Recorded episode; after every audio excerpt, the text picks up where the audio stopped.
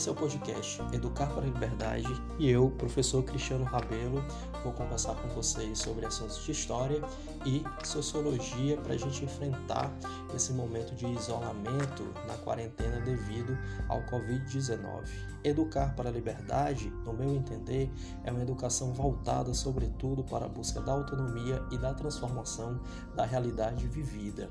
E é por meio dos nossos conteúdos e das nossas interações que eu busco sempre isso. Portanto, a justificativa desse podcast tem como função a gente continuar tendo as nossas aulas e de alguma maneira interagindo por meio dessas plataformas digitais. Vamos começar, pessoal? Vamos lá.